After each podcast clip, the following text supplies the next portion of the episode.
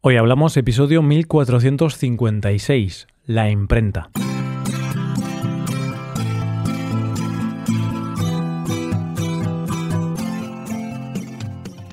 Bienvenido a Hoy Hablamos, el podcast para aprender español cada día. Puedes ver la transcripción, las explicaciones y los ejercicios con soluciones de este episodio en nuestra web. Ese contenido te puede ayudar en tu rutina de estudio de español.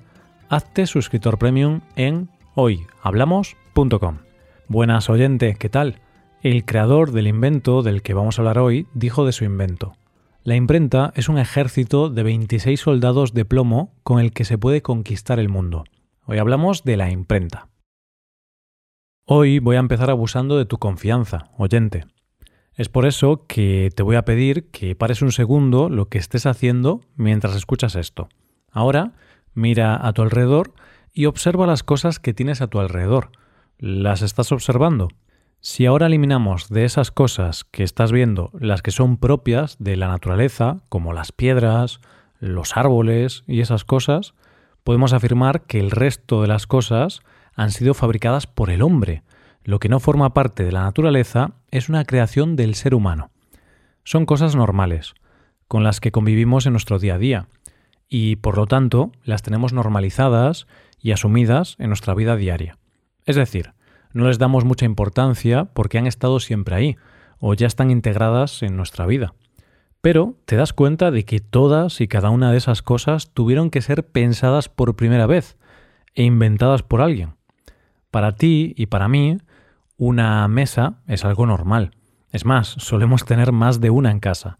Sin embargo, hubo un momento en que no existían y existió una persona que vio una necesidad y dio la solución a esa necesidad creando una mesa.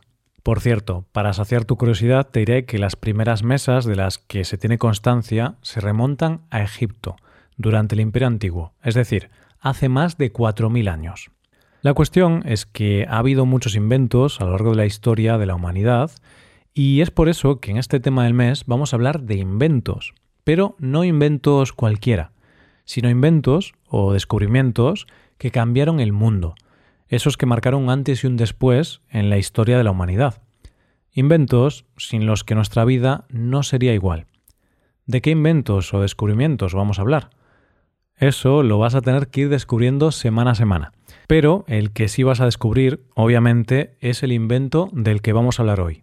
Y para hablar del invento de hoy, antes de nada, quiero que mires un poco más a tu alrededor ves muchas cosas impresas, un libro, un ticket del supermercado, un documento, pues hoy vamos a hablar de un invento que ha hecho eso posible y que sin duda es uno de los inventos que cambiaron el mundo tal y como lo conocemos. Hoy vamos a hablar de la imprenta. Todos sabemos lo que es la imprenta, pero si la tuviéramos que definir, quizá una de las definiciones más claras sería esta.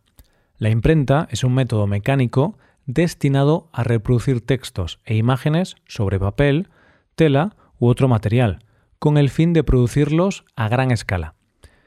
Es decir, estamos hablando del invento que permite que tengamos libros, revistas o cualquier cosa impresa, incluso un código de barras. Este invento tan importante fue realizado por el alemán Johannes Gutenberg en el año 1440. ¿Por qué es tan importante este invento? básicamente porque este invento fue la clave para la democratización de la educación. Hasta el momento de la imprenta, es decir, hasta el momento en que una máquina pudo reproducir mecánicamente un libro, los libros había que copiarlos a mano. Este era un trabajo laborioso y costoso, que en un principio se realizaba en los monasterios. Por esta razón, la educación y la alfabetización durante mucho tiempo estuvo solo al alcance de los miembros de la Iglesia. Más tarde, allá por el siglo XIII, este trabajo de copiar libros se llevó a los centros universitarios, donde se contrataba gente específicamente para ello. Podemos decir que se crearon talleres de copias de libros. Seguía siendo costoso copiar los libros y además el papel tampoco era barato, aunque era más barato que un pergamino. En resumen, los libros eran productos de lujo, que además tardaban bastante tiempo en ser copiados. Entonces, cuando llega este invento, cuando se inventa la imprenta, es la forma de que los libros puedan llegar al resto del mundo de una manera más rápida, más barata y a una escala mayor. Pero evidentemente este invento de Gutenberg no llega de un día para otro. Detrás hay mucha historia y mucho trabajo. ¿Cómo llegó Gutenberg a este invento? Hasta el momento en que se llegó a la imprenta, había un método de reproducción que era grabado sobre madera y permitía, por decirlo de alguna manera, sacar varias copias en papel o tela a partir de una plancha grabada. Es cierto que permitía la reproducción, pero no era rápido, porque primero había que grabar en madera esa imagen o ese texto. Faltaba que se pudiera hacer eso de tal manera que no hubiera que grabar toda la imagen o texto antes de la reproducción. La clave para conseguir esto está en los tipos móviles. ¿Qué es esto? Son letras talladas en metal y que se pueden ir combinando. Para explicarlo de forma sencilla, es como si yo cogiera las letras del Scrabble y las combinara para formar la página que quiero imprimir. La imprimo y luego solamente tengo que cambiar el orden de las letras para la siguiente página. Nuestro protagonista tenía una gran pericia en cuestiones técnicas y de hecho tenía un negocio de fabricación de espejos para peregrinos con otros socios. A la vez estaba creando la imprenta, pero este trabajo lo hizo con un gran secretismo. No permitía a sus conocidos que hablaran de este invento. Hay una historia curiosa y es que se dice que el proceso de creación de la imprenta se inició cuando Gutenberg apostó a que él era capaz de imprimir más copias de la Biblia en menos tiempo que lo que tardaba el monje copista más rápido en hacer una copia. Y efectivamente ganó la apuesta. Pero bueno, hablemos de cómo inventó la imprenta. Para crear su invento, lo primero que hizo fue reutilizar, ya que utilizó para la imprenta una máquina de prensa de uva que se usa para hacer vino. Luego tuvo que crear los tipos móviles, que fueron en moldes de madera que luego rellenaba con plomo. Como te imaginarás, tuvo que hacer esto muchas veces para que fueran iguales. Hizo unos 150 en total. Luego cogía dos planchas de metal donde se ponían los tipos móviles impregnados en tinta oleosa. Y poner los tipos en el orden adecuado era un trabajo complicado, porque tenía que dejar los espacios en blanco, así como los huecos para las mayúsculas y los dibujos que se pondrían luego a mano o mediante la xilografía, es decir, imprimiéndolos mediante un grabado en madera. Una vez hecho esto, se colocaba el papel, se apretaba y ya tenía la copia del libro. Y este invento no fue fácil de realizar. Le costó mucho sacar adelante este proyecto, ya que se iba quedando sin dinero y tenía que pedir prestado para poder seguir avanzando en su invento. ¿Cuál fue el primer libro impreso en esta imprenta? La respuesta solo puede ser una, la Biblia, que se llamó Biblia de 42 líneas, que hace referencia al número de líneas en cada página. Fue publicada en el año 1456, tenía 1200 páginas y se hicieron de ella 180 copias. De estas Biblias se conservan actualmente 48 ejemplares, y como curiosidad te diré que dos de ellas están en España, una en Burgos y otra en Sevilla. Y si tienes mucho interés en ver cómo era esta Biblia, solo tienes que acceder a la página web de la Biblioteca Británica, donde puedes ver online una copia. Y antes de esta imprenta no existía nada parecido. En realidad no sería justo decir que todo el arte de la impresión fue un invento de Gutenberg, sino que él lo que hizo fue inventar la imprenta, sobre todo una imprenta funcional, es decir, que pudiera imprimir mucho en poco tiempo. ¿Cuáles son los antecedentes de la imprenta de Gutenberg?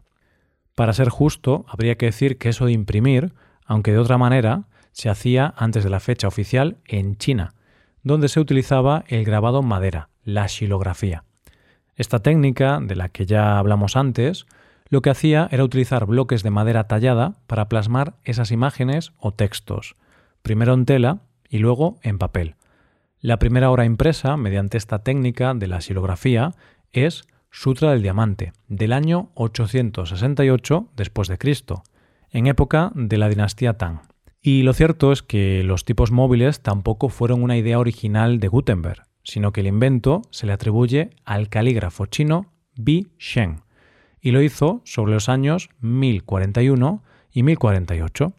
En un principio fueron de arcilla, luego de madera y más tarde de porcelana para que fueran más duraderos. Este hombre hizo los 3.000 caracteres más comunes de la caligrafía china, y más tarde estos se hicieron de metal y se hizo el primer libro impreso en el mundo con tipos móviles de metal.